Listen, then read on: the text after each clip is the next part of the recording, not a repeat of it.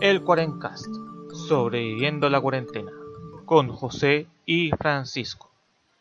Buenos días, buenas tardes, buenas noches a todas las personas que nos escuchan en este universo universal. Bienvenidos al capítulo 4 del Cuarencast. Les habla José, su estimado amigo del internet. Me acompaña Pancho desde muy lejos en su sucucho donde se a esconder de la pandemia que nos acosa a todos. ¿Cómo estás, Pancho? Hola José, muy bien, ¿y tú? Bien, bien, no me quejo. Yo tampoco me quejo, estoy muy contento acá en mi, mi refugio sureño. Ahora estoy escondido en el auto para que la gente no, no me descubra. Pa- Pancho está listo para un apocalipsis zombie, así ya, ya puso la cava, la, la pala, el chuzo, la escopeta, está listo para salir corriendo ya. Listo para lo que venga.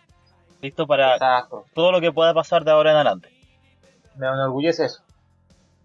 Eh, bueno, quiero darle un anuncio a los oyentes del Corencast, diciéndoles que en un gigantesco esfuerzo de producción y gastándome toda mi fortuna en papel higiénico, que me costó conseguir porque tuve que robárselo a algunas personas en el supermercado a golpes, quiero darle la bienvenida a nuestra nuestro tercer integrante, la estimadísima Angelina Jolie. ¿Cómo estás, Angelina? Oli, bien, bien. ¿Y ustedes cómo están? Bien, bien, Angie. ¿Cómo va esa cuarentena? No me quejo. Yo por lo menos ya me, ya me estoy empezando a acostumbrar a parecerme a un gato rasguñando el mis propias paredes. Muy bien. Esa es la actitud. Y para que la gente sepa eh, quién es Ángela y por qué está hasta acá en este podcast. Bueno, ¿Cómo llegó yo- hasta acá? No digas su verdadera identidad, no ves que estoy vendiendo que una estrella de cine. Puta, ya me, me mataron. no, yo soy una amiga de este par de pelmazos hace ya casi 10 años. Uh, Estudiamos juntitos. Somos amigos de aventura y como es una aventura más, he decidido acompañarlos. Y bueno, y por las rentas que nos va a dejar esto también.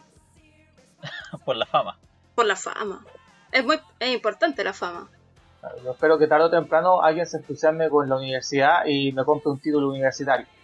Los tengo en precios accesibles, por ejemplo, un título de pregrado lo puedo se lo puedo dejar en una luca y un título de doctorado en 30 lucas. No es malo, una buena Importante. oferta. Oye, ¿y qué carrera estás ofreciendo en tu universidad?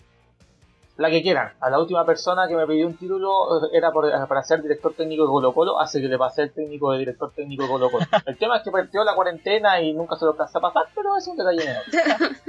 Pero tiene su Cuando título. pase- Sí, Pero tiene- cuando, cuando, cuando lo pueda ver tendrá su título. Genial.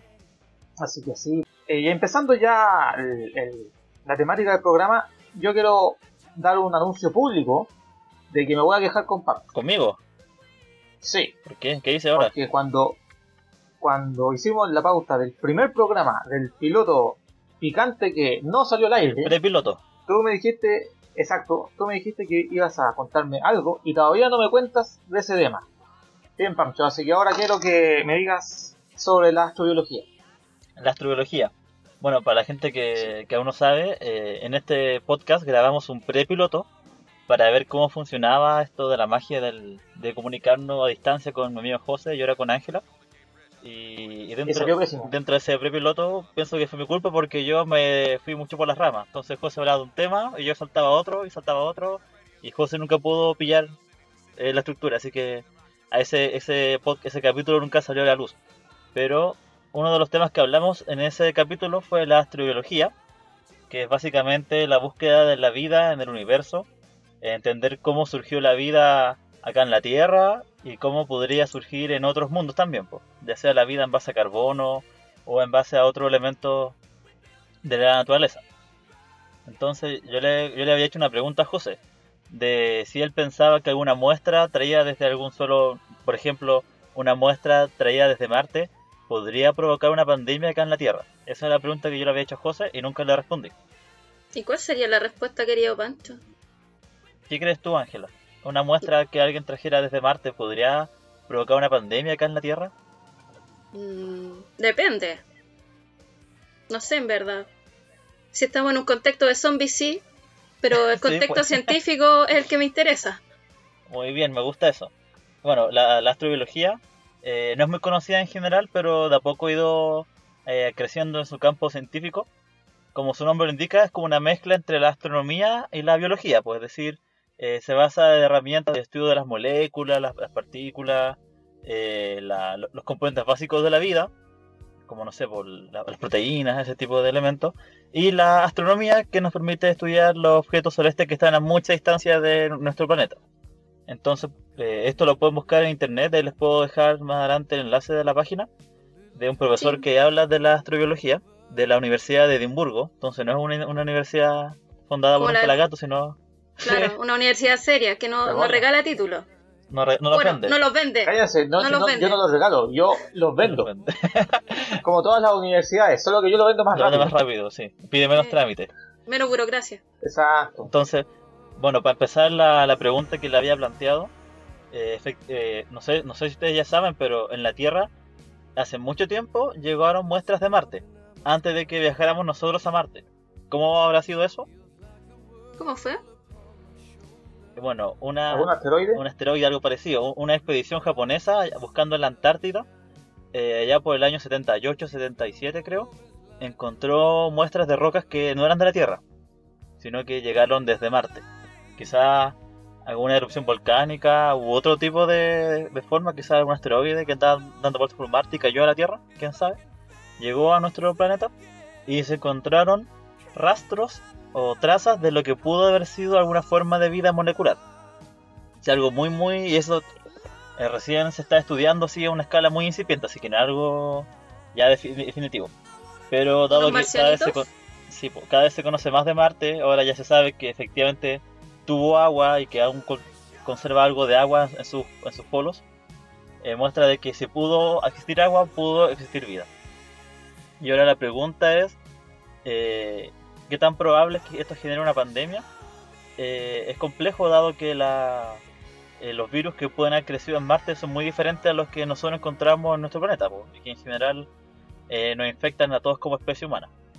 Mm, Entonces, en la práctica todavía no nos podrían afectar. Todavía no. O sea, hasta ahora es muy poco probable que ocurra, pero esa, es la definición. No la podemos decir que no, 0,01%. de que pase, sí. Claro. Mm, Significa que significa que el coronavirus no es marciano y sigo te- y tengo que seguir persiguiendo a los malditos murciélagos. No tienen la culpa, tienen la culpa los que se los comen, José. Bueno, sí, es verdad. Bueno, Panchito, ya hablando de, de cosas raras y, y pandemias, tenemos que recordar que también en nuestra querida Tierra también tenemos amenazas, po, y que están ahí esperando y latentes. ¿Como cuáles? Bueno, por ejemplo, en lo que es Siberia, en el círculo polar ártico, con este tema del calentamiento global, han resurgido virus que estaban congelados.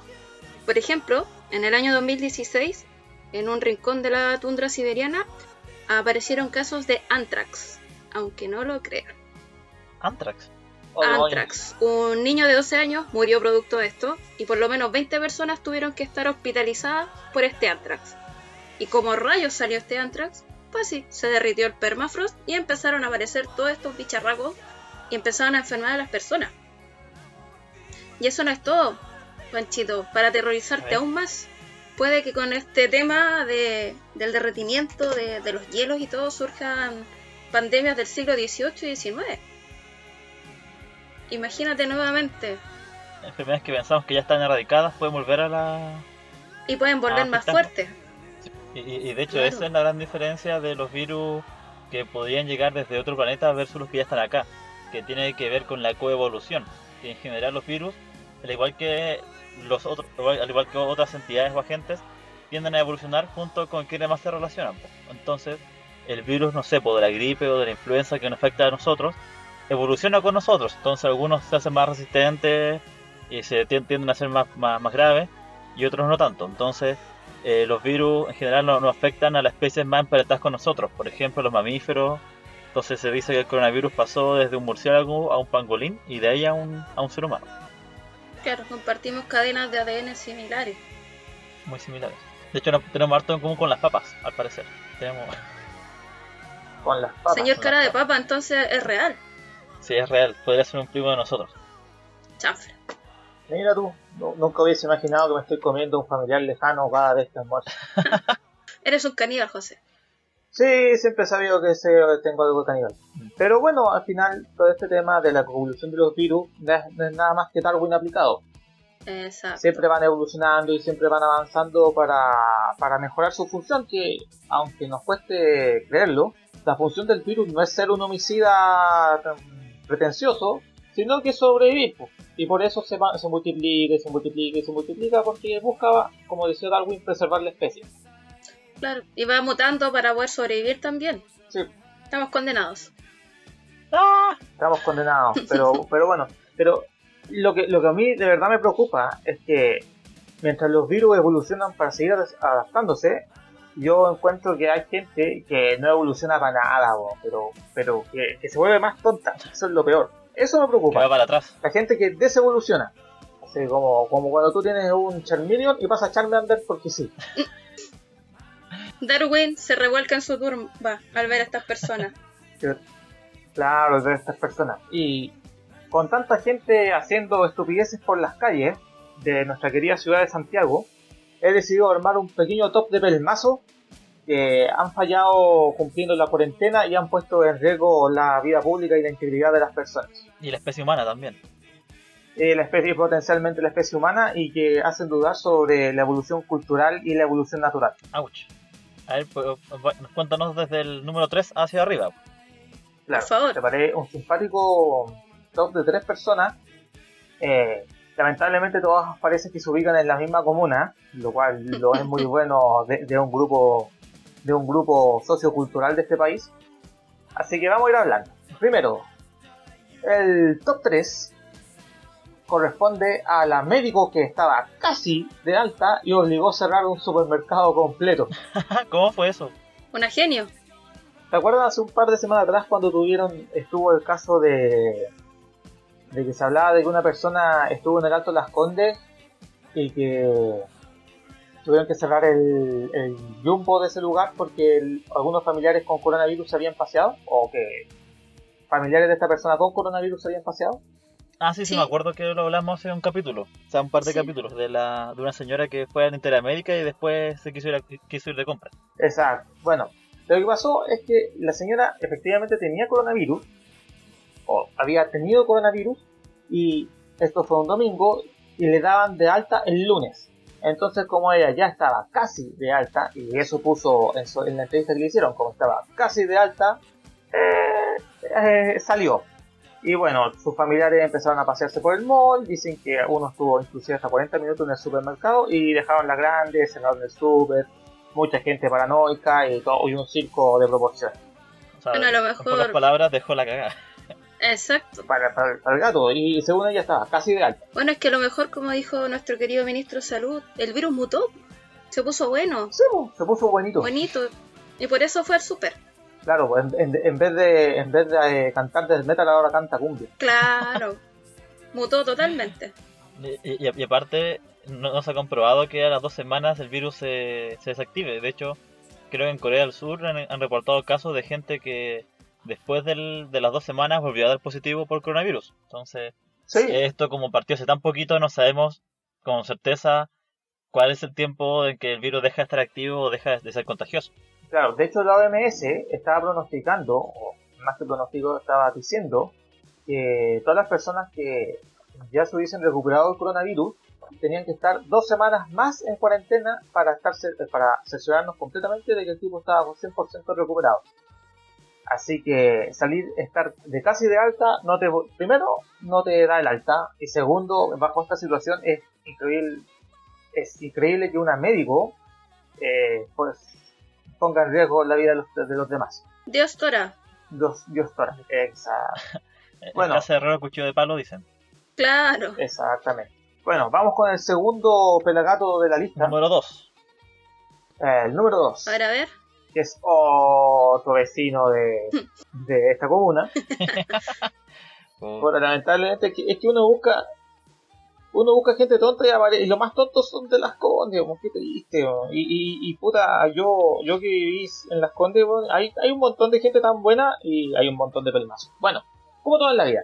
El segundo es la persona que salió a jugar golf a la plaza. Pero qué deporte más popular. Por supuesto, po- popularísimo. Seguido por eh, tres personas, yo creo que por aquí en Chilito. O sea, lo, lo bueno es que el golf no es un deporte de masas, porque Claro. Estaba toda la comuna mirando a ese hombre jugando golf. Claro. Pobrecito. O sea, el tema, Lo más divertido, que, que el tipo hubiese pasado colado si no fuese porque la foto, eh, le tomaron la foto y el alcalde lo salió funándolo en, en su Twitter. Ahí nuestro querido alcalde de Matinal, Joaquín Lavín, Que parece muy salió poco. con la foto. Que aparece muy poco, o sea, yo, yo no conozco al alcalde de mi comuna, pero a Lavín, puta, es, co- es como un compañero toda la vida. Es como un amigo. que me, voy a las condes a vivir por él. Claro, al toque. Ay, señor, qué horror. Puta, el golf. Porque quizá el hombre de verdad tiene ganas de jugar golf porque es un deporte que si no lo practicas frecuentemente, uno pierde las habilidades de encestar hoyo en uno. Me imagino. No sé. Yo, yo creo, yo creo que hacer un hoyo uno en, en uno, inclusive para un golfista profesional debe ser complicado, así que ese pelagato estaba colgando jugo. En una plaza, qué mejor terreno para jugar golf. Imagínate le cae a una persona un pelotazo de esas bolas de golf que igual son duras, po. Claro, pero, pero yo me imagino, el tipo fue con una palita, aunque sea de jardinería, hizo un hoyo en la plaza para hacer el, el, el hoyito en la placita así y ponerse a jugar. Una Pobre. ¿Se banderita. habrá asociado las manos, Sí. por lo menos? Esta, esta gente, ¿no? Claro. Y bueno, vamos, vamos con el número uno de este top. La persona más irresponsable que he encontrado en la internet. Y este es caso de irresponsabilidad total. ¿Ya quién es? El compadre que hizo una fiesta que te- en Las Condes que estaba contagiado de coronavirus y que lo tuvieron que llamar dos veces de consejería para que bajase el volumen y tuvo que terminar yendo seguridad ciudadana, los pacos y todo el asunto. Pero qué genio más grande. O sea, para, el, el señor estaba contagiado de coronavirus e hizo una fiesta. Sí, Oh, eso están diciendo en internet. Yo No, salió en las noticias también. salió en la noticia, Sí, está- es- pero está contagiado. Sí, es positivo a coronavirus. Mira, yo lo pongo en el top por la situación ridícula de que ya el consejo te llame dos veces y tenga que ir seguridad ciudadana a tu casa a ir a decirte que baja el volumen y que de ahí aparezca la sorpresita. Yo me pregunto, ¿y la gente Dime. que va a esas fiestas no, no piensa? no, que de hecho mi pregunta era esa. Era, por ejemplo, oye, vamos a la casa de José que estaba con coronavirus. O fue, oye, acá una fiesta y pasó que este hombre tenía coronavirus. No. Y no les dijo a nadie. Sí, pues como igual Yo peligroso. creo que debe haber sido así, po. pasó. Pero Creo. igual. No sé, hay, hay, hay gente Pero igual. hay gente que se toma muy poco en serio esto. Sí, porque se supone que no pueden haber aglomeraciones, hay toque de queda. Sí, de, de hecho lo que más recomiendan es la distancia social pues, de las personas. No estar muy cerca de otras personas y menos en espacios cerrados. Pues justo una fiesta es todo lo contrario a eso que te recomiendan. Sí, pues, todo mal. Pero Josecito, yo te quiero mucho, pero para mí hay otro pelmazo que es el rey de los pelmazos en Chile. Otro Por favor, dígalo. Ahora viene, ahora viene el, el bonus track de los pelmazos. Bonus track, perfecto. Ángela, parte tú entonces. Perfecto, para mí el pelmazo, el rey en Chile, es este tipo que viajó a Temuco, que no esperó el resultado de su examen, viajó a Temuco con 27 personas en un avión, no contento con eso, tomó colec- eh, locomoción colectiva para ir a Villarrica, asistió a un matrimonio, fue a una discoteca, y gracias a este personajito pasamos a la fase 4. ¿Por qué? Porque ya no podíamos seguir la ruta del virus este tipo, no vamos a decir su nombre, pero ya tenemos claro, parece que también vecino de esta comuna de golfistas y parranderos. Este tipo eh, está siendo ahora acusado por el Estado por poner en riesgo como la salud de todo el país y está arriesgando penas eh, penales, valga la redundancia, eh, cárcel, efec- cárcel efectiva y pagar hasta 20 UTMs por su Uh, ¿Cuánto sería idiotez. eso más o menos? Tendríamos que Mucho. hacer el El cálculo. cálculo matemático ahí. Claro, pero no creo que para este tipo sea mucho ese dinero. Eh, sí, sigue siendo, sigue siendo otra plata, pero esto es importante señalar este- el- el caso de este compadre porque todas estas responsabilidades igual a uno lo pueden llevar a, a tener por ciertos problemas. pues. Puta, da lo mismo si yo salgo, por ejemplo, a correr a la plaza, que es una actividad deportiva que sí puedo hacer, Pero ¿qué no haces? pero, ¿Pero qué no haces? pero se- te- se- que no hago, porque si no te expone a multa, te expone a cosas y empiezas a exponer personas y también a tu a tu círculo familiar.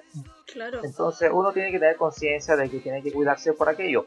No es, no es por, no es por capricho este asunto, y por algo también están las multas para que actúen como disuasivos.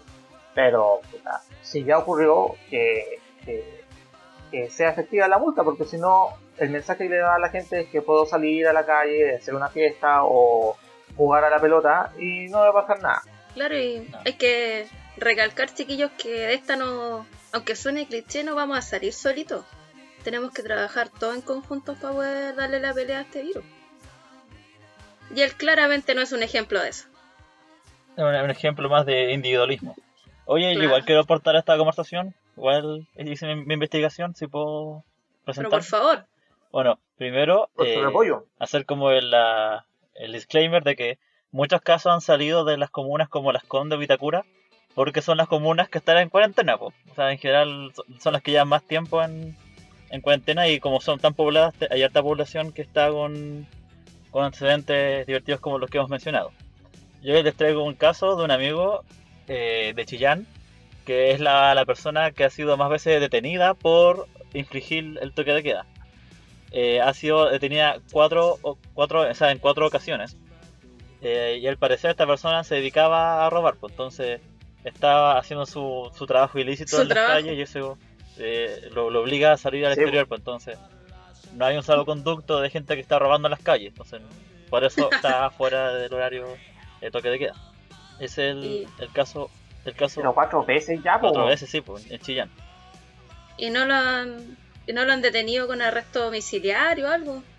La última medida, o sea, la tercera, fue arresto domiciliario, pero creo que no era vigilado. Y ahora la cuarta vez que lo tuvieron, esta ya está vigilado. O sea, tuvieron que ponerle un alguien de seguridad fuera de su casa para que no salga, por favor. Y en una zona que hay estos contagios. Que debe ir como sí, pues Chillán. dos veces. Y también les traje un caso gringo, porque personas como las que hemos hablado hasta ahora, la, gente que hace la fiesta, que juega golf, que roba, eh, hay en todas partes del mundo. Y también en Estados Unidos, en Texas, hay, un caso que de hecho fue como un viral esta última semana, de una mujer llamada Karen, que primero en, Facebook había publicado a inicios de abril que esto del coronavirus era una farsa de los medios liberales que querían derrocar al presidente Trump y, y lo que estaban y que todo lo que estábamos viendo como medidas de contención era el inicio del socialismo porque el Estado te está obligando a no salir de tus casas te estaba obligando al Estado a limitar la cantidad de productos que tú podías comprar y es ese tipo de, de interferencia en tu vida privada. Y esta persona decía que todo esto era mentira que el coronavirus era una farsa de los medios liberales de que si uno quería combatirlo, solo necesitaba fe y armas para y un sentido de querer luchar. Eh, y lamentablemente esta mujer llamada Karen falleció a causa del coronavirus y su familia tuvo que recurrir a, a, pedir plata por internet para pagar su funeral, o sea, su tratamiento y su funeral.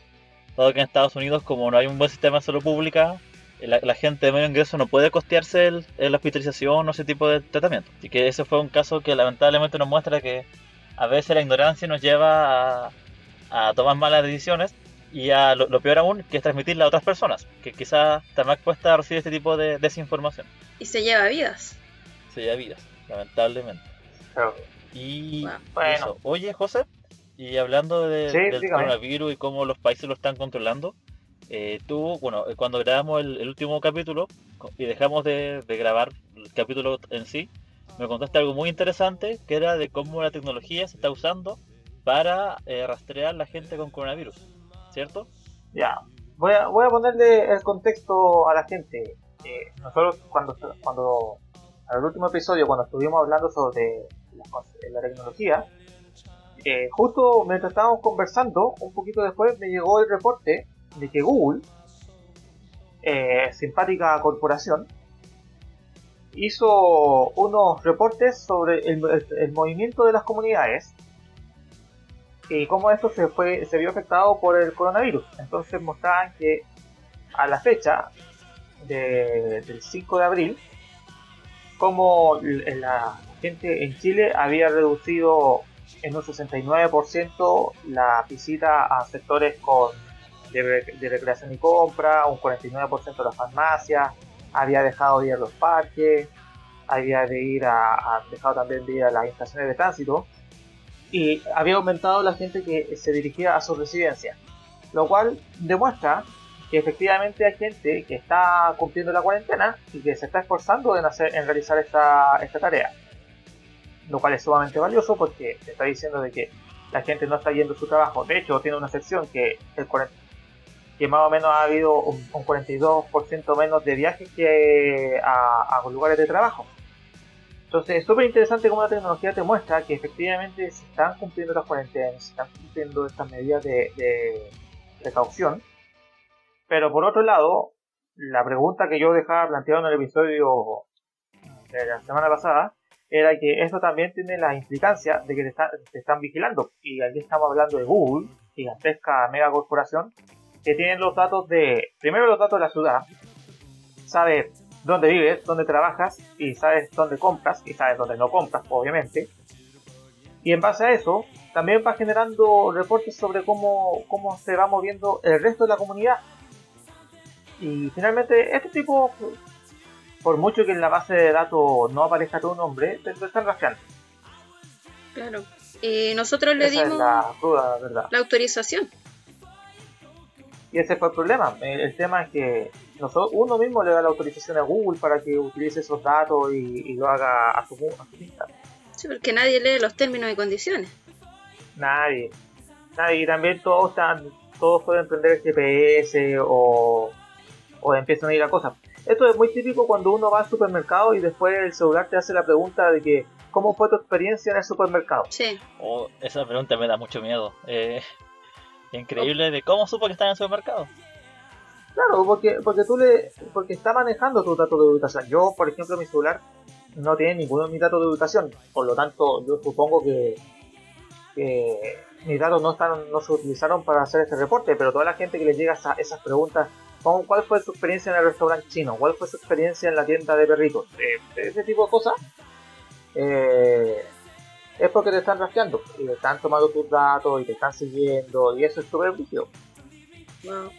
Desde, el punto de vista de la privacidad, porque finalmente es una información personal, es una información dedicada a tuya. Tú puedes ir a donde quieras mientras no sea nada ilegal, pero también tienes el derecho de que nadie te pregunte a dónde fuiste.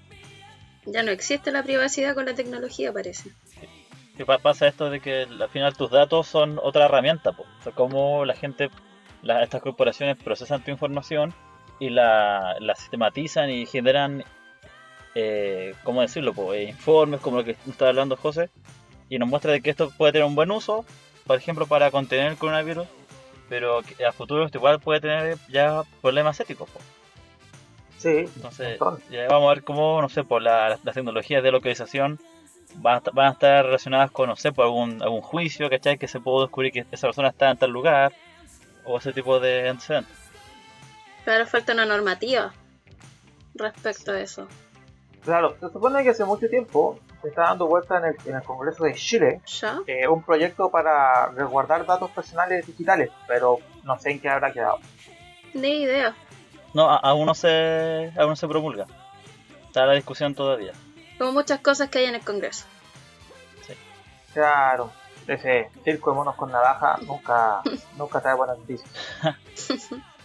Pero hablando, hablando de monos con navaja, yo te quiero preguntar a ti, Angie. ¿Qué soy un mono con navaja? ¿Un mono con navaja o un gato con navaja? Un gato con navaja. ¿Gato con navaja? O que a mí me dan miedo los gatos con navaja. A mí me dan miedo los gatos con navaja porque uno nunca sabe cómo van a reaccionar. Son peligrosos. siempre está la idea de que el gato te quiere matar. Sí. Es su plan secreto.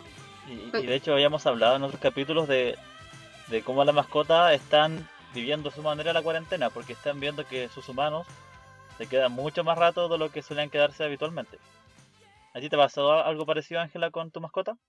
A mí mi gato que se llama Foforito en cualquier momento me echa del departamento. sí, bueno, el tema de las mascotas no es, no es menor. En Chile casi, eh, más de las tres cuartas partes de los chilenos declaran tener una mascota y destinar parte de su presupuesto mensual a, sus mascotas. Entonces, dentro de este contexto que estamos en cuarentena obligatoria o en cuarentena preventiva, ha sido como todo un cambio para ellos tiene su lado positivo y su lado negativo.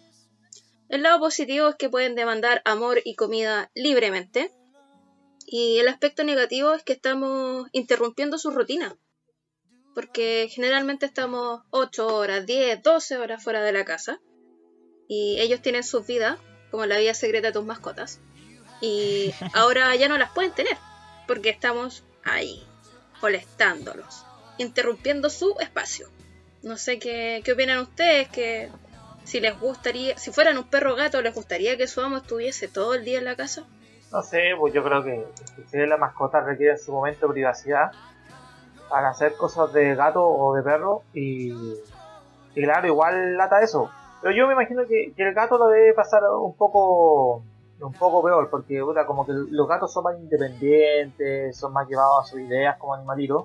Pero un perro, puta, un, así el perro como Spike, Spike, así como, oh, qué bonito, así, ¡Qué felicidad! Hágame cariño, así, moviendo la cola todo el día. No, puta, ese, ese, ese, ese pobre perrito, cuando salgamos de esta, se va a suicidar, le va a dar depresión. Sí, pues no va a estar su dueño.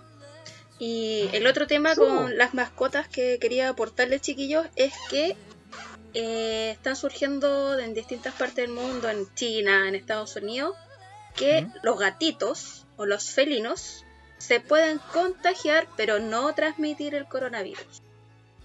¿En serio?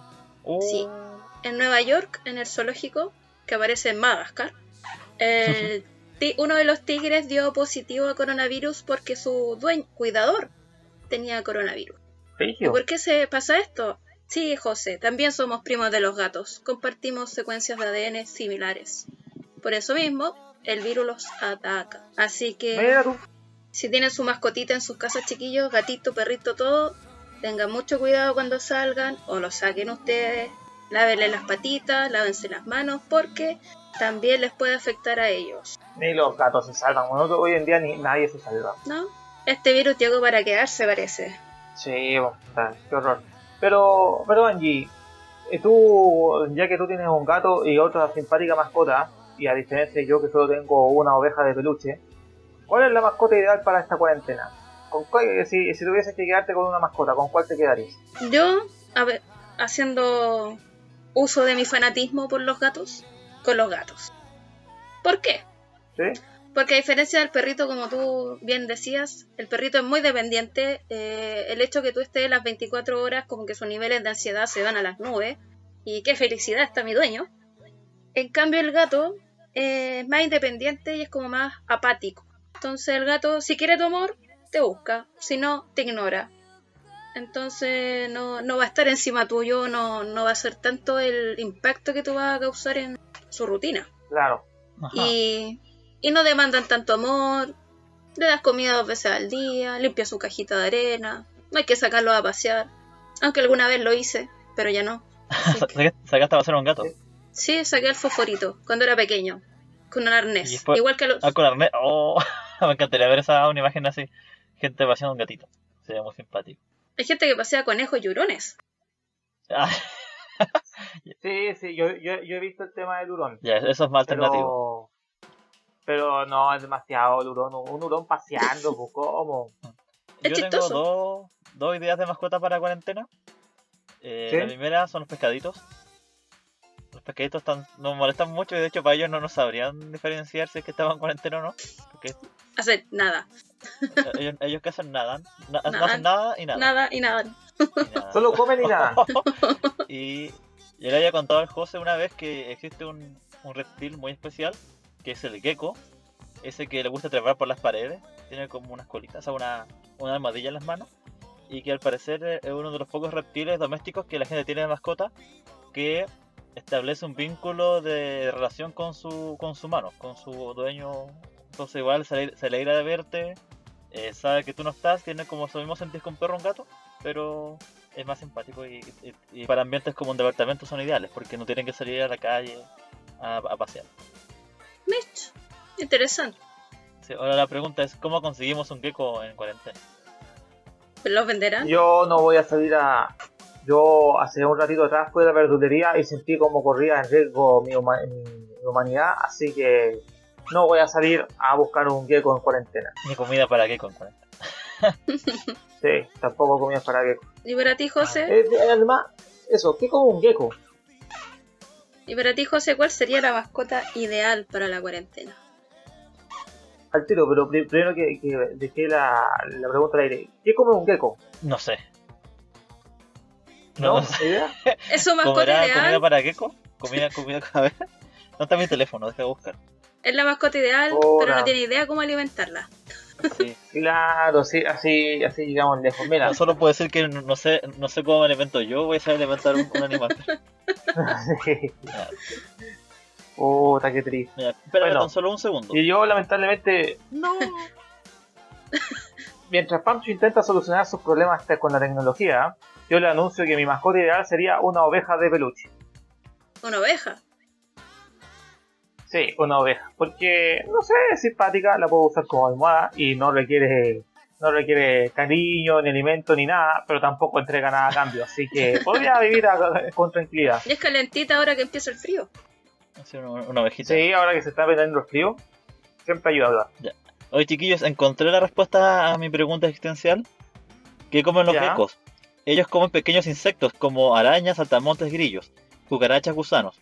Y eso los venden en fresquitos, venden grillos, Sí. de- venden grillos deshidratados. De hecho, creo que los puercoespines igual comen esos grillitos. Y gusanitos sequetos también. Ah, ya sé. Y vivos también.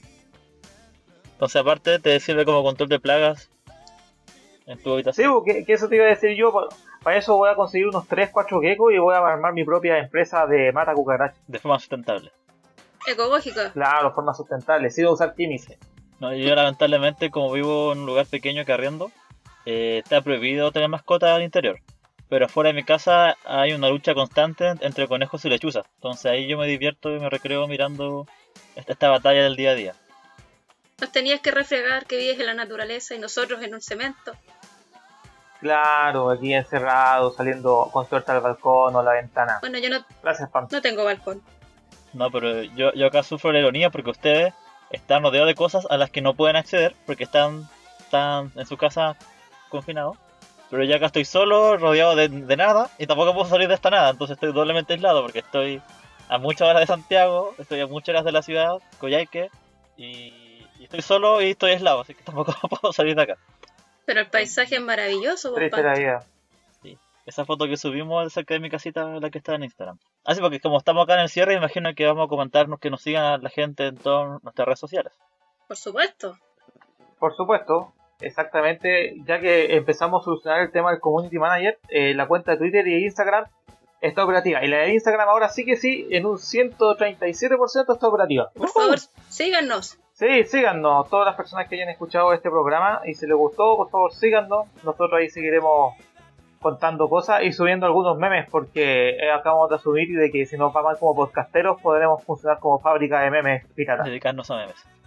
Siempre hay que tener Esa- un plan B. siempre se puede hacer algo.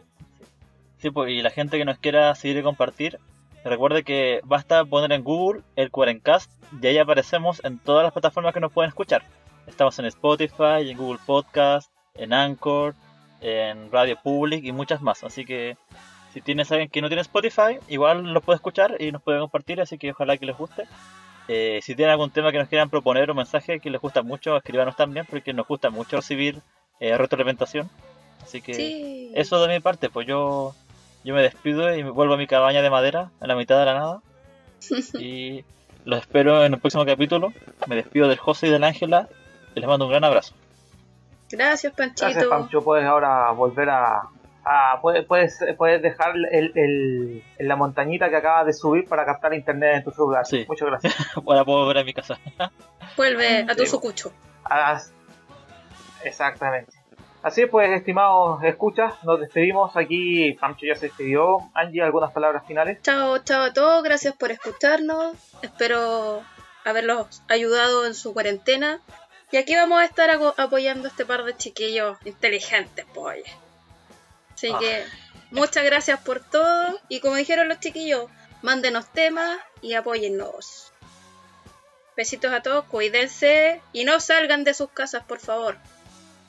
No salgan de sus casas, si no, pueden correr el riesgo de aparecer en nuestro top de pelmazo. O Eso es todo. Aquí termina este episodio de Cuarencast. Y en las estadísticas mortales. No queremos que aparezcan en las estadísticas mortales, pero sí en el top. En su defecto. Sí. Nos vemos, estimados pelafustanes. Diviértanse, pásenlo bien. con harto optimismo en estas semanas de cuarentena que todavía nos quedan. Hasta luego. Chau. Chao.